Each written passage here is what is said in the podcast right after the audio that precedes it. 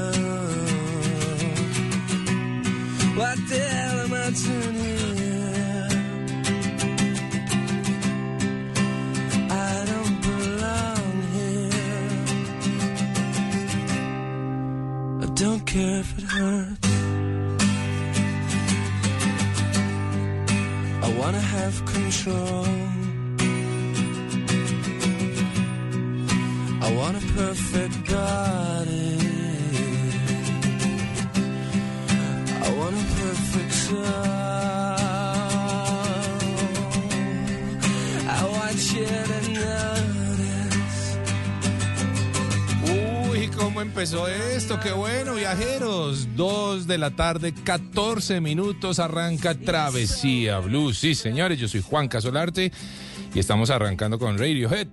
Esta canción de 1993, Creep. Y es que eh, esta canción hizo parte de la banda sonora de la película Guardianes de la Galaxia. Y la traemos hoy porque recuerdo muy bien, o más bien en el video ustedes lo pueden ver, eh, una escena muy dramática, muy bonita, en donde todos los animalitos de Guardianes de la Galaxia, eh, que hacen parte del combo ese extraordinario, eh, habían sido capturados y, era muy tierno y al mismo tiempo doloroso ver al conejito, a la foca, al zorrillo, todo el mundo ahí amarrado, eh, todos con, con cosas que ponían en sus bocas, en sus ojos, medio torturados. Y todos se miraban entre ellos con ese amor, con ese cariño, con ese, bueno, tal vez no nos volvamos a ver. Qué difícil esta escena. Y la verdad es que cuando vi el video dije, hombre, qué importante ser la voz de los que no tienen voz. Y estoy hablando, por supuesto, de los animales, de nuestros compañeros de camino, porque son nuestros compañeros de camino, los animales. Y es que hay cifras realmente impresionantes. En el eh, 2022 el Instituto Distrital de Protección y Bienestar Animal eh, y el Escuadrón Anticrueldad realizó más de 5 mil visitas a lugares en donde presuntamente ocurrían acciones de maltrato.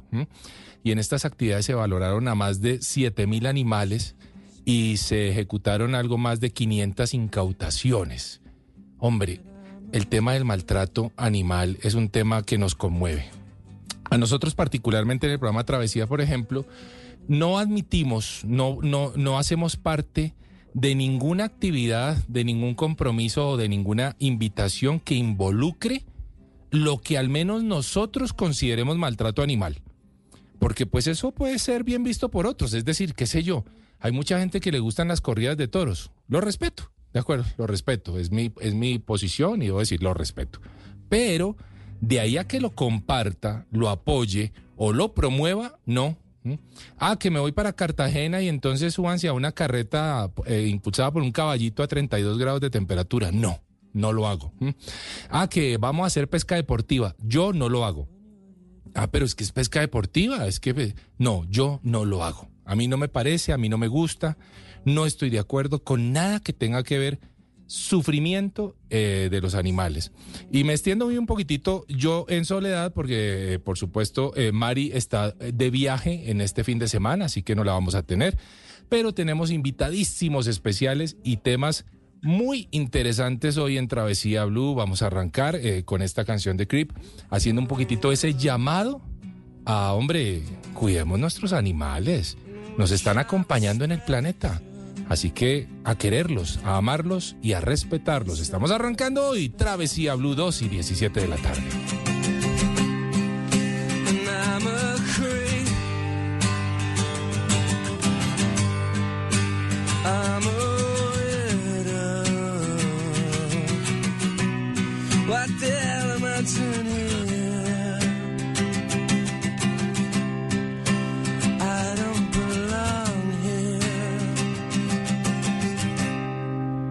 Don't care if it hurts. I wanna have control. I want perfect.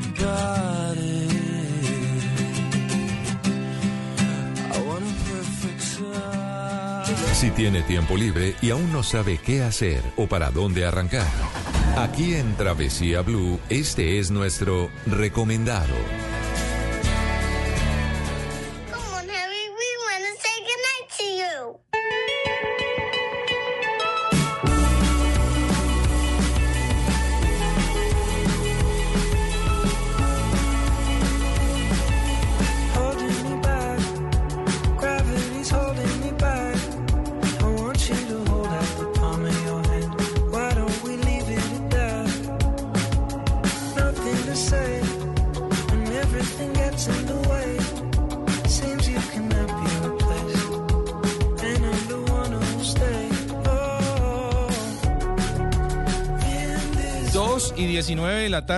Pueden escribir a mi Instagram, arroba de viaje y nos van contando ahí qué, qué opinan de los diferentes temas que estamos tratando.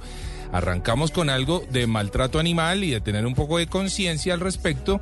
Y ahora en nuestro recomendado vamos a tener a una invitada muy especial, bellísima ella, pero bellísima como pocas directora eh, del lugar que se llama Estudio Baillina Giral. Ya lo vamos a deletrear en un momentito. Es una escuela y agencia de modelos, experta en moda y tendencias, preparadora de reinas y modelos desde hace más de 10 años. Gina Giral. Gina, bienvenida a Travesía Blue, buenas tardes. Juanca, qué delicia, muchísimas gracias además por esa presentación tan linda. Yo feliz, qué buena música, qué buen plan para esta tarde. Música, travesía. Música que, que escogió además Gina, así que felicitaciones, una buena playlist. Bueno, Gina, eh, primero deletreamos muy bien esto de eh, Estudio by Gina Giral. ¿Cómo se deletrea para la gente que los quiera encontrar en redes sociales? estamos en Instagram como el estudio B de bueno, Y, Gina Giral y mi nombre se escribe Gina con G, doble N y mi apellido G-U-I-R-A-L-D.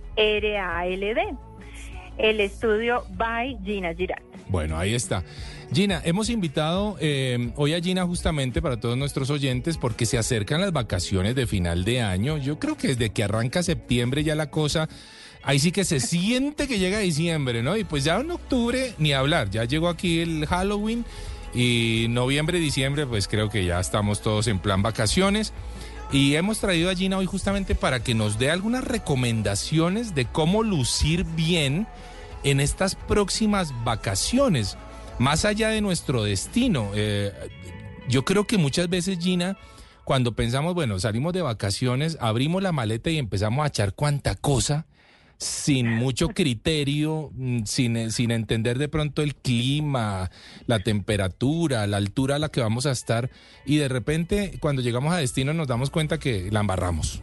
Pero no sé si eso es así o no. ¿Qué, ¿Cuáles son las recomendaciones de una experta como usted, Gina, para estas próximas vacaciones?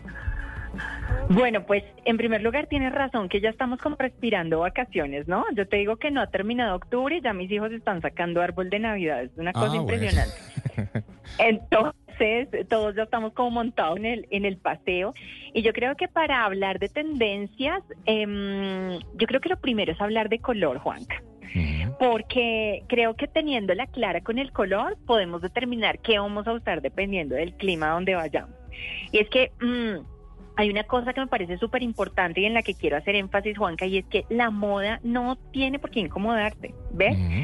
La, para las celebraciones de fin de año, yo creo que la, la, pregunta que todos nos hacemos, o sobre todo nosotras las mujeres, es ¿qué me voy a poner? Porque yo obviamente quiero brillar, quiero, quiero ser la linda de la fiesta. Entonces, mm, eh, pues eso está muy bien, pero no olvidemos que la autenticidad y la comodidad son dos aspectos fundamentales en el tema de la moda. Entonces, yo creo que mm, para este fin de año, mira que hay, hay una tendencia muy interesante que nos habla de los básicos elevados.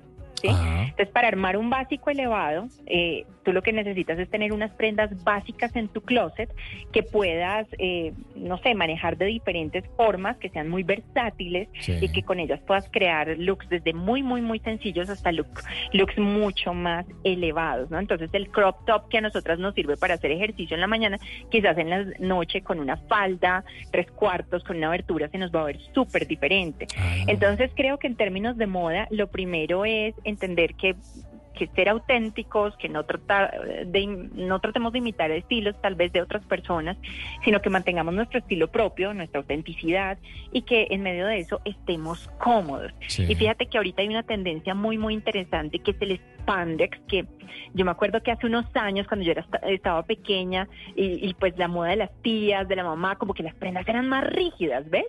Hoy día el spandex está súper de moda y es esa tela como más suave, que, mm. que, que, se estira, si tú te estiras, que, que te permite tener mucha comodidad. Más elástica, de alguna forma. claro, ah. claro, es elástica, entonces te mueves y tú no te sientes apretado, sino que te sientes con movimiento y eso es bien importante en términos de moda. Sí. Eh, para, para este fin de año tenemos una propuesta de color súper interesante, ¿sabes?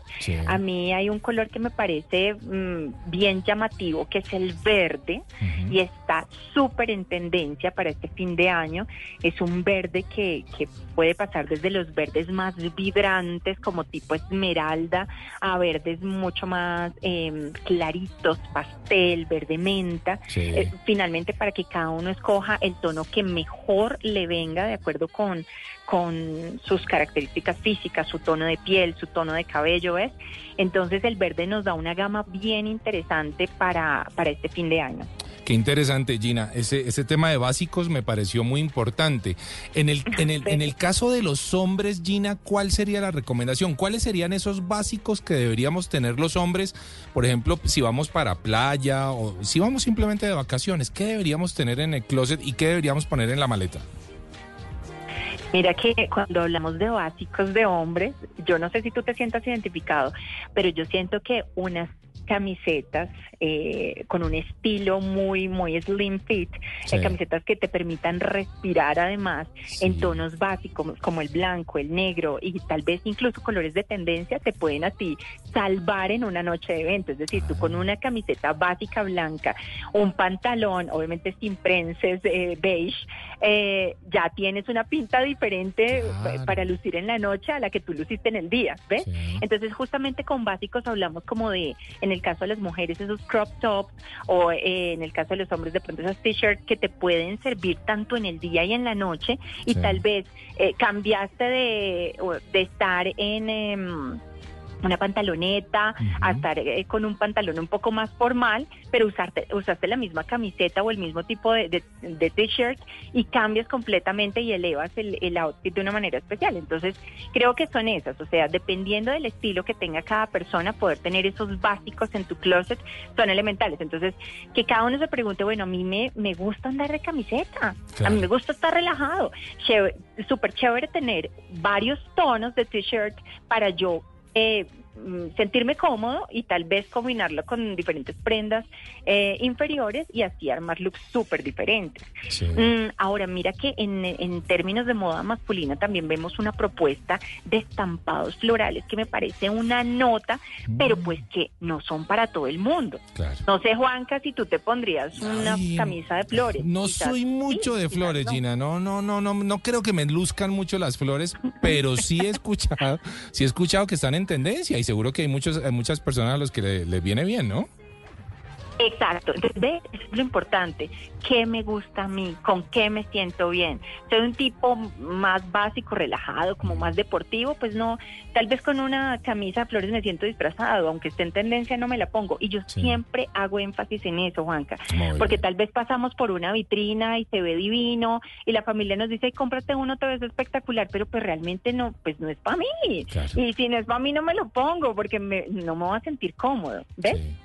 Bueno, pues la verdad es que creo que son eh, recomendaciones muy claras, muy, muy concretas. Ya saben que el verde viene muy bien para este final de año, así que a contemplarlo y pues queremos agradecerle a Gina estos minutitos que nos ha compartido todo su conocimiento con nuestros oyentes de Travesía Blue. Gina, muchas gracias.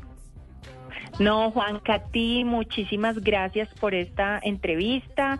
Eh, Súper importante para todos que vayan y se echen un como un paseíto y vean esas tendencias de, fiesta, ¿no? Sí. que nos dan las marcas para este fin de año, que son bien interesantes, incluso no solo en verde, también hay otros colores en tendencia, como el fucsia, por ejemplo, con todo este movimiento Barbie, viene muy, muy, muy fuerte. Y los infaltables negro, plata, dorado, eh, tal vez print de leopardo, cosas así, diferentes opciones para todos. Entonces, a sentirse cómodos, a ser auténticos, ese es mi llamado y muchísimas gracias a ustedes por la invitación. Y si ustedes quieren conocer a Gina Giral, ahí en su cuenta de Instagram, porque esa voz preciosa está acompañado de una mujer preciosa. El estudio by Gina Giral. Gina WNA Guiral, así se escribe exactamente. Así que bueno, Gina, feliz tarde. Bueno, ahí está. Oiga, eh, voy a aprovechar para presentar de una vez eh, nuestro tema central, o más bien a nuestro invitado de tema central, Raúl Solarte. ¿Qué Raúl? Bienvenido a Travesía Blue. ¿Qué tal, Juan? Qué gusto encontrarnos aquí en Blue otra vez. Sí, qué bueno. Oiga, Raúl, lo quiero invitar eh, antes de que empecemos a hablar de nuestro tema que va a estar buenísimo para la segunda media hora, lo quiero invitar a Cali. ¿Le gusta Cali? Sí, me encanta Cali. Ah, Cali es un lugar maravilloso. Me encanta la sexta, Chipichape, ir a Unicentro, caminar eh, a las 5 de la tarde por Cali. Es una delicia el clima, ir a comer empanaditas, eh, cholado en jamundí. No, qué cosa loca. Mejor dicho, vayámonos para Cali. En Cali, la gastronomía es un viaje de sabores que te lleva por un recorrido mágico. Aquí, el chontaduro, el mango biche, el cholado, entre muchos otros sabores se fusionan en una sinfonía de delicias. Soy Diana, creadora de la torta Petronia, un postre que te hará vibrar, preparado a base de biche y frutas nativas de nuestra región. La hace una combinación única y deliciosa que seguro te dejará sin aliento. Ven y descubre por qué nuestra gastronomía es una mezcla de sabor y tradición. Cali, un destino que inspira te espera. Colombia, potencia de la vida. Invita Ministerio de Comercio, Industria y Turismo, Fontur, Secretaría de Turismo de Santiago de Cali. Estás escuchando Travesía Blue.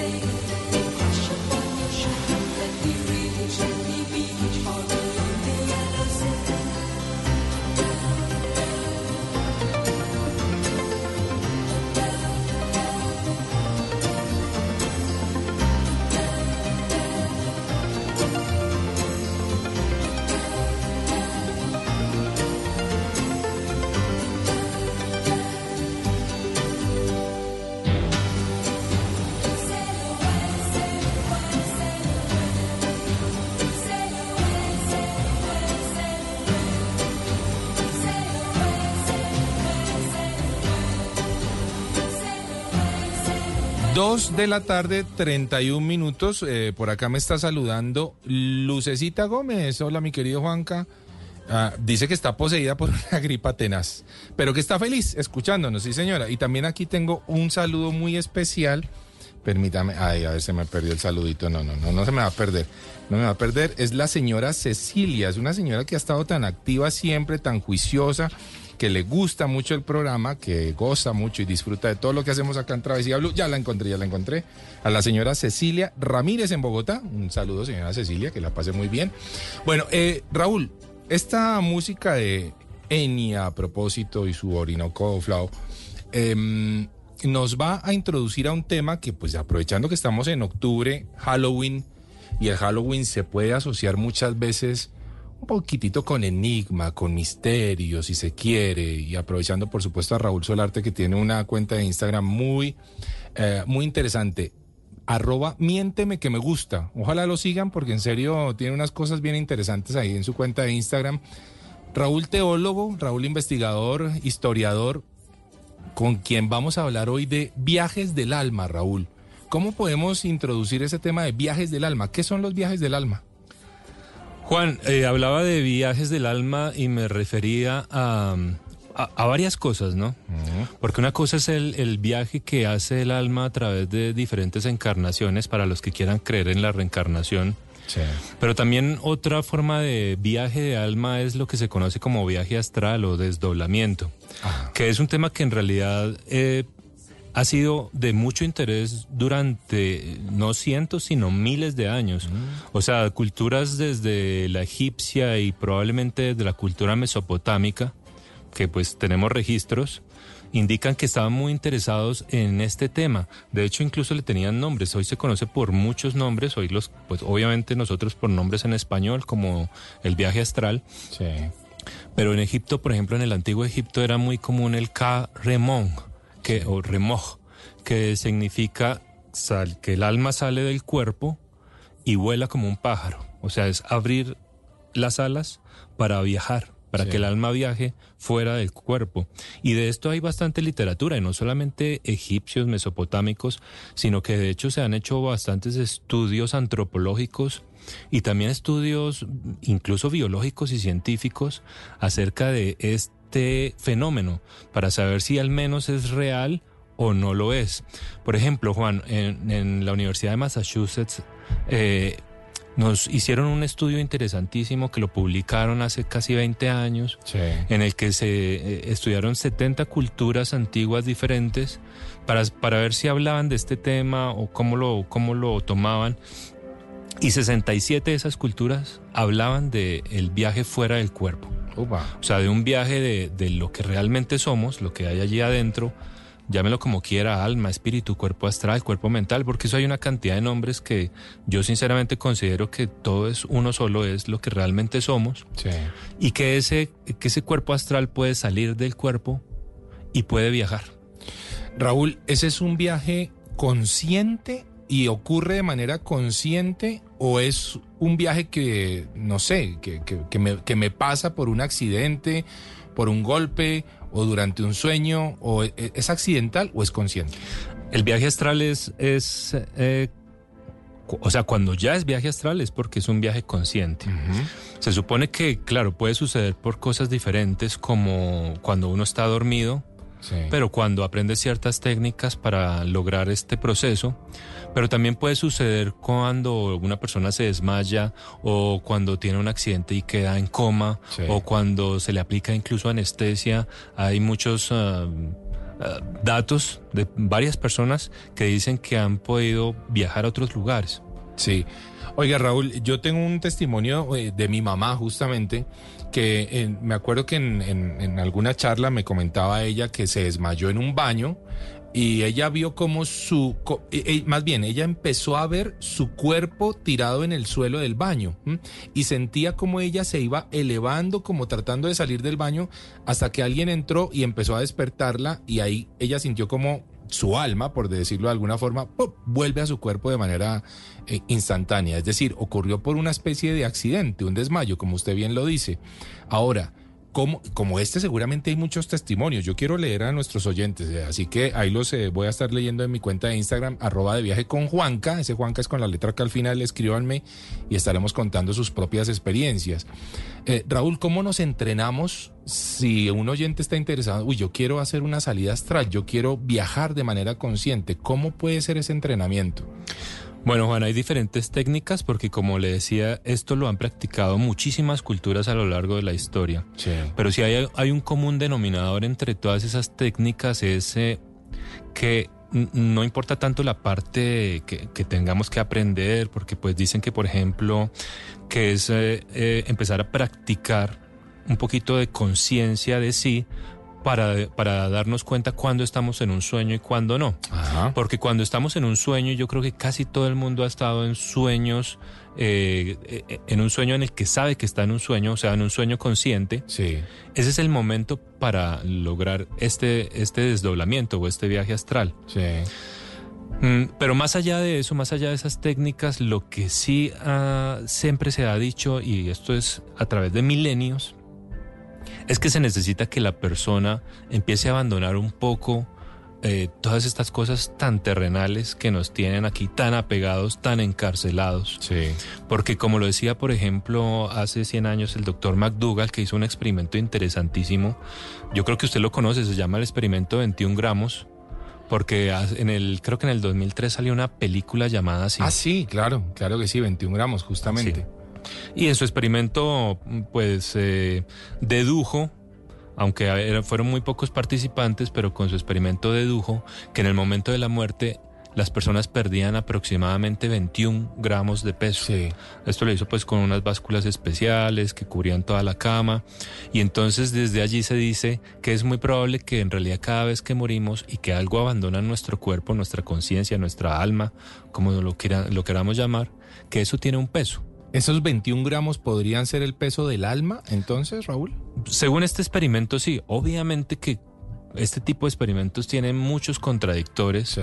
y sobre todo en el campo de la ciencia, pero según este experimento sí, y este experimento se repitió varias veces, de hecho se repitió hace 20 años justamente cuando la película, Sí. en el 2003, y, pero se hizo con animales y efectivamente algunos perdían peso y otros ganaban peso, fue algo muy extraño, pero en el momento de la muerte algo sucede, Juan.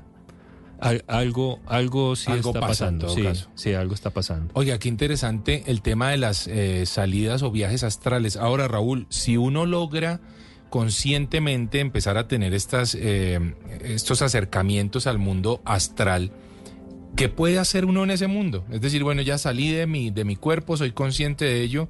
¿Qué puedo ir a visitar o qué puedo conocer en ese, en ese plano?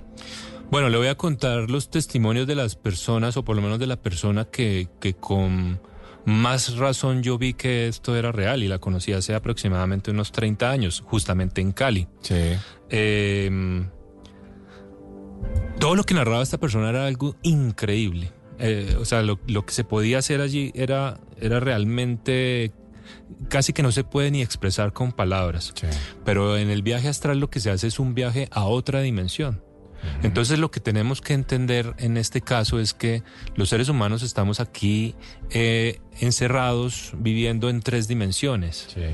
Cuando hacemos este salto, o sea, cuando nuestra alma sale de nuestro cuerpo, lo que está haciendo es un viaje a una cuarta dimensión. Y en esa dimensión, para hacerlo muy sencillo y no dar muchos datos técnicos y científicos, en esa dimensión ni el tiempo ni el espacio son una constante como acá. Entonces, en esa dimensión, los viajes que usted puede, puede hacer es a donde quiera, sin importar el tiempo que, que quiera estar allí. Porque el tiempo no es una constante. Usted podría pasar allí mucho tiempo y simplemente despertar un segundo después. Wow. O podría ir a cualquier lugar en el universo. Sí. Son, es- es- son los testimonios, son las suposiciones. Y no gastaría absolutamente nada de tiempo para viajar, por ejemplo, a otro planeta. Entonces, eh, son marcos de referencia que tenemos en la tercera dimensión, pero no en la cuarta. Entonces, de hecho, ya estamos viajando a una cuarta dimensión. Es un viaje más allá de lo que las palabras pueden expresar. Sin embargo, a donde quiera, sin importar el tiempo que, que quiera estar allí. Porque el tiempo no es una constante. Usted podría pasar allí mucho tiempo y simplemente despertar un segundo después. O podría ir a cualquier lugar en el universo. Estos son, son los testimonios, son las suposiciones. Y no gastaría absolutamente nada de tiempo para viajar, por ejemplo, a otro planeta. Entonces, eh, son marcos de referencia que tenemos en la tercera dimensión, pero no en la cuarta. Entonces, de hecho, ya estamos viajando a una cuarta dimensión. Es un viaje más allá de lo que las palabras pueden expresar. Sin embargo, por los testimonios, muchos testimonios que he escuchado, sé que estar en, ese viaje es como, como estar en la película de Avatar. Ajá. ¿Usted las ha visto, Juan? Sí, sí, por supuesto, me encantan. Sí, eh, como es como volar entre, entre fantasía, ¿no? Un poco. Sí, sí, exacto, porque allí empezamos a ver cosas que no vemos acá. Sí. Vea, lo que, lo que, lo que los seres humanos en su mayoría no entendemos es que estamos muy limitados. Somos muy limitados en muchas cosas. Lo que nosotros podemos ver, por ejemplo, o sea, del espectro de radiación electromagnética que, que existe, lo que nosotros podemos ver es menos del 0.003%. Claro. O sea, somos prácticamente ciegos. Alrededor de nosotros hay una cantidad de ondas de radiación electromagnética de colores que jamás podríamos pensar, pero no las vemos porque nuestros ojos no nos lo permiten, pero que no las veamos no significa que no existan. Claro. Existen. Cuando, cuando hacemos este viaje, cuando nuestro espíritu alma sale de nuestro cuerpo, y salta a la cuarta dimensión, empezamos a ver cosas que no podemos ver mm. en esta dimensión. Entonces, por eso es como un viaje a la película Avatar. Claro. Porque empezamos a ver que como que hay unos colores que nunca antes habíamos visto. Empezamos a ver como que las plantas tienen una energía especial, como que las personas emanan un campo eh, de energía electromagnética muy particular, que, que, emanan colores también. Entonces es este tipo de, experiencia que está, que aquí más o menos se puede describir, pero que las palabras que en realidad nosotros usamos no lo pueden describir, porque estamos encerrados en tres dimensiones y poder entender una cuarta no está dentro de nuestras capacidades mentales, pero es, es, una experiencia increíble. Y con respecto a lugares específicos a los que se supone que se puede viajar allí, hay lugares donde se supone, yo no quiero convencer a nadie de esto, no soy místico, simplemente lo investigo el tema, pero hay lugares como por ejemplo los archivos acásicos, le llaman. Sí. Eh, es un sitio donde hay muchísima información. No es como llegar a una biblioteca y abrir un libro, no. Se supone que uno va allí y tiene acceso a la información a la que está uno preparado, para la que está uno preparado. Pero es información que usted no va a encontrar acá y que aquí tampoco es capaz de entender. Oiga, qué interesante el tema. Vamos a, entrar a, otro tema muy interesante, em, que es la reencarnación, Raúl, pero em, quiero leer por aquí a Clara Flores. Clara me dice, Juanca, me encanta el tema que están tratando. Empezamos con lo más amoroso y sensible que son los animales. Ella dice y cuenta haber practicado la meditación eh, con una luz especial y dice que es maravilloso lo que se despliega interiormente, un juego de colores, figuras maravillosas. Ella dice que esa es su experiencia. Y seguramente eh, eh, cosas como por ejemplo la música que tenemos de fondo que está ambientada a unos hertz especiales y ustedes así lo pueden buscar en YouTube cuando quieran hacer meditación o o simplemente estar un poquitito ahí al frente de ustedes mismos, pues pueden buscar en YouTube eh, canciones o música con, eh, con una frecuencia, frecuencia especial, exactamente, y eso puede servir un poquitito o ayudar. Oiga, Raúl, ¿qué es la reencarnación? ¿Cómo definimos esto? La reencarnación es otra forma de viaje del alma. Sí. Pero ah, me gustaría contar algo más, Juan, del, con respecto a, las salidas astrales antes de la reencarnación. Claro que sí.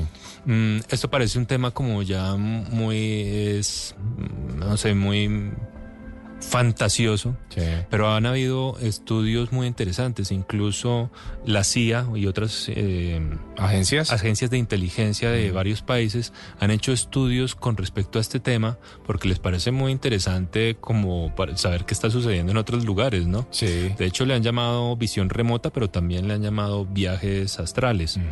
Eh, se han desclasificado desde 1995 se han desclasificado en tres ocasiones estudios que se han hecho sobre esto y aunque no hay una última palabra, sí uno puede encontrar algunos testimonios muy interesantes que demuestran que efectivamente hay personas que tienen la capacidad de viajar más allá de su cuerpo físico. Oh, qué interesante el tema. Sí, y, y, tenemos cientos, no, cientos, no, miles de páginas desclasificadas que hablan del tema, donde la CIA utilizó personas para poder ver qué estaba pasando, por ejemplo, en Moscú.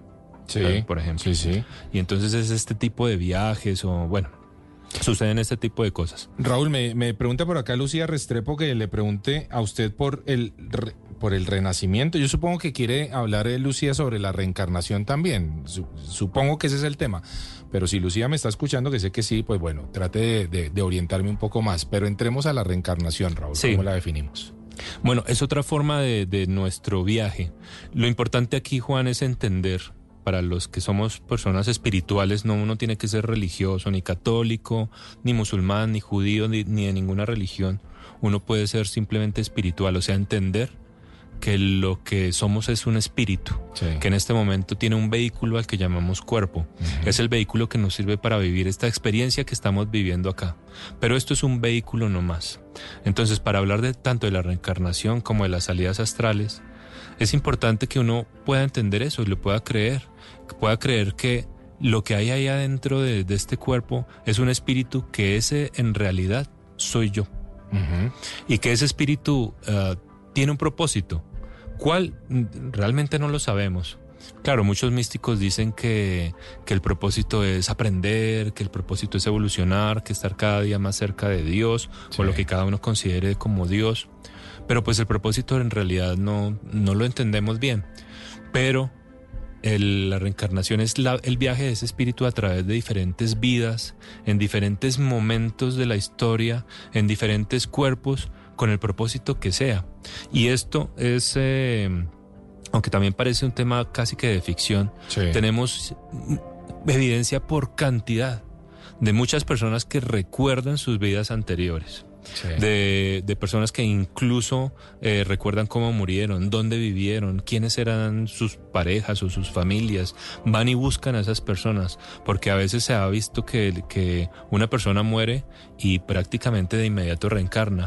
Entonces, 8, 10, 12 años después, siendo un niño de 10, 11 años, sabe que sus papás viven en tal parte sabe cómo se llaman, sabe cómo se llaman sus hermanos, sus amiguitos, y van y los buscan y ahí están.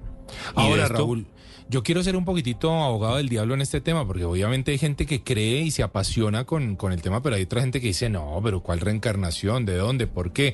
Ese es un imaginario, eso es algo que uno quiere creer.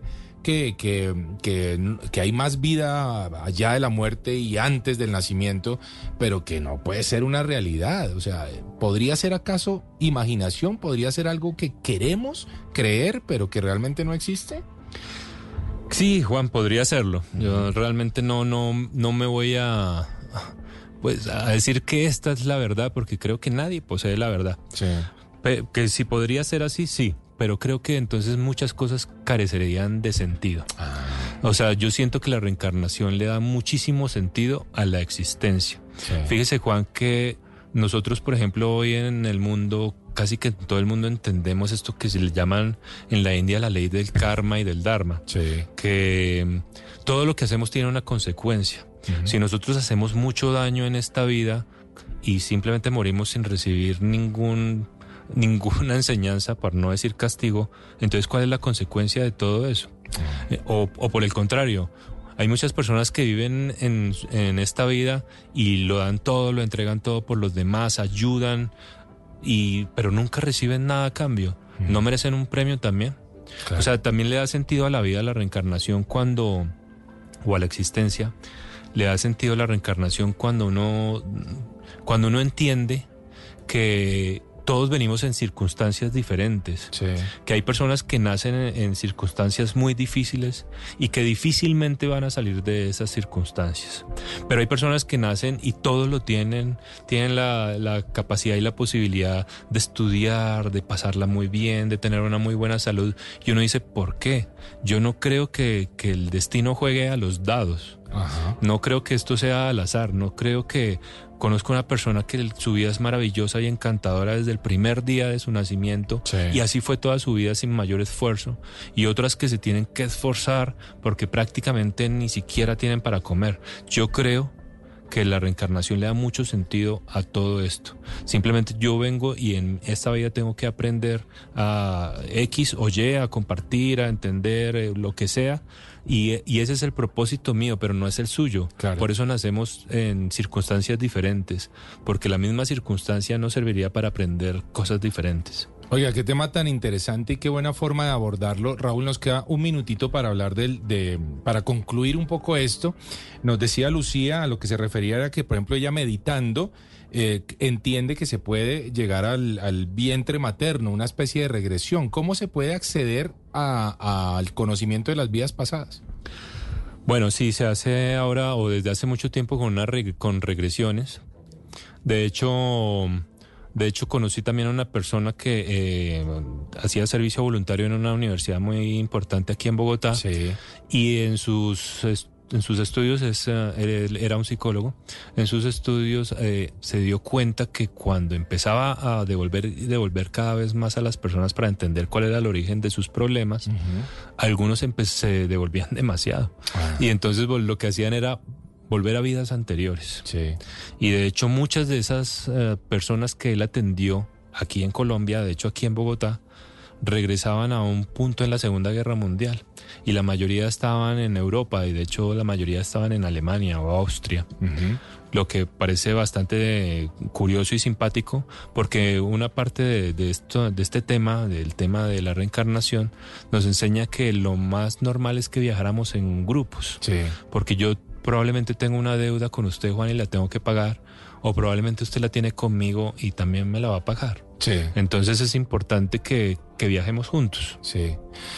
Oiga, pues bueno, la verdad creo que es un tema al que le podríamos dedicar muchos programas hoy en eh, Travesía Blue, hablando un poco sobre los viajes del alma. Abarcamos eh, algo sobre los viajes astrales y luego algo sobre la reencarnación eh, de una manera fascinante. Quedamos, creo que hay, hay tantas dudas con las que uno queda. Bueno, si ustedes tienen dudas y quieren contactar a Raúl, lo van a encontrar en Instagram como arroba miénteme que me gusta. Ahí síganle preguntando las cosas o las inquietudes que tengan al respecto de este tema fascinante. Raúl, permítame invitarlo nuevamente a Cali. Usted me dijo que es un apasionado también de, Cali, que allá tuvo el conocimiento de alguien interesante. Sí, sí, sí. Cali? Sí, me encanta Cali. Sí, me encanta Cali. Vayámonos para Cali. ¿Quieres vivir una experiencia de turismo única y significativa? Cada rincón cuenta una historia, cada sonrisa un testimonio. Únete a nosotros y sé testigo de cómo nuestras calles están llenas de vida, color y espacios mágicos. Ven, conoce a nuestra gente y sé parte de nuestra historia. Te esperamos en Cali, en la Comuna 20. Cali, un destino que inspira, te espera. Colombia, potencia de la vida. Invita Ministerio de Comercio, Industria y Turismo, Fontour, Secretaría de Turismo de Santiago de Cali. Dele gusto a sus sentidos viajando a través de los sabores con El Mundo a la Carta.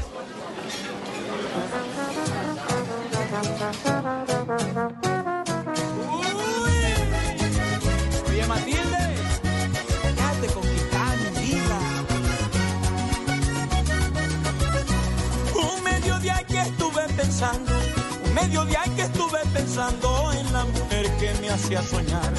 Las aguas claras del río Tocaimo me dieron fuerza. Oiga, Raúl, eh, ¿le gusta la arepa? Eh, sí, a mí me encanta toda la comida, toda. Toda la comida es una maravilla. Bueno, lo quiero, lo quiero invitar a, a, conocer la preparación de una de las arepas más famosas que hay en Colombia, que es la arepa ocañera. ¿La ha probado alguna vez? No creo. Eh, tiene que probarla, Raúl, tiene que probarla. Es una delicia, en serio. Y un saludo para toda la gente de Ocaña, por supuesto. Eh, pude, pudimos hablar con Lina María Arevalo. Ella es comunicadora social, magíster en comunicación, docente universitaria, mamá, esposa y cocinera. Así que ella nos va a contar cómo se prepara una arepa ocañera. Escuchemos. Bueno, como provinciana y creadora de una marca que pretende seguir valorando estos sabores y estos saberes ancestrales de nuestras provincias, pues quiero contarte cómo se hace la arepa o cañera. En primer lugar, es contarles que el secreto de esta arepa está en la amasada. Es decir, hay un punto específico que debe tener la mezcla de harina de maíz con el agua. no lleva nada más, no se le agrega sal, no se le agrega ningún otro sabor, no se le agrega ningún otro ingrediente. El asunto o el secreto está en amasar hasta que llegue a un punto específico que no quede muy dura, que no quede tampoco tan aguada, debe ser una masa bastante suave. Así vamos entonces integrando harina y agua. La idea es que se amase no por más de cinco minutos. Creería yo que cinco minutos es demasiado tiempo. La verdad es que esto es algo ya tan normalizado, tan naturalizado que no por lo menos yo no le tomo el tiempo, pero creería que dos o tres minutos es suficiente tiempo de amasado hasta que al apretar la masa pues se sientan unos airecitos que van saliendo. Luego entonces lo que vamos a hacer es porcionar, por supuesto el tamaño de la arepa va a variar dependiendo del gusto personal, la idea es que la cantidad de masa pues quepa en el puño em, y luego entonces formamos la bolita, la ponemos sobre un plástico y la forma de amasar las arepas en ocaña es sobre el mesón, con la mano izquierda, para quienes somos derechos, con la mano izquierda ponemos o hacemos la forma eh, de una curvatura y vamos con la mano derecha extendiendo la masa eh, y la mano izquierda nos va haciendo como el límite. Entre más delgadita la arepa, pues mucho mejor. Y la forma de asar también es parte del secreto de la arepa ocañera. Se pone se levanta el plástico, se pone en el tiesto o en el sartén, mm, con la cara que estaba pegada al plástico, se pone en el sartén. Se deja asar 20 segundos, 30 segundos, muy poquito tiempo hasta que se despegue. Se le da vuelta, en esa vuelta se demora un poquito más. La idea es que ahí en esa segunda vuelta se deje dorar o se deje endurecer un poquito más eh, en la cocción y luego se le da una tercera vuelta, es decir, vuelve a la primera cara. En esa primera cara, si la arepa quedó bien amasada y si está parejita, ella solita se va a soplar. En algunos casos la arepa no se sopla, entonces lo que hacemos es meter un palillo largo como de chuzo. Recuerden que la característica de la arepa o cañera es que tiene una cascarita o pellejito muy tostado y que a pesar de ser delgadita se puede rellenar.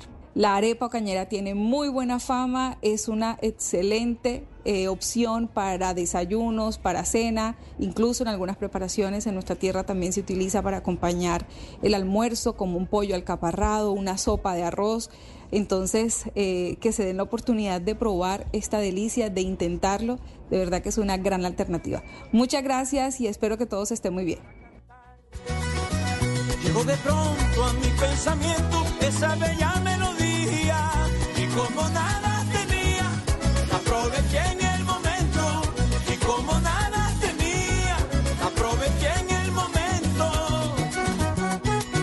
Son las 2 de la tarde, 58 minutos de este sábado que me parece que está como medio grisecito en la ciudad de Bogotá. Ojalá no llueva pero preparen eh, la sombrillita por si alguna cosa pasa. Estábamos escuchando desde Ocaña, Lina María Arevalo, ya tiene un lugar muy bonito que se llama Casa Provinciana 1987.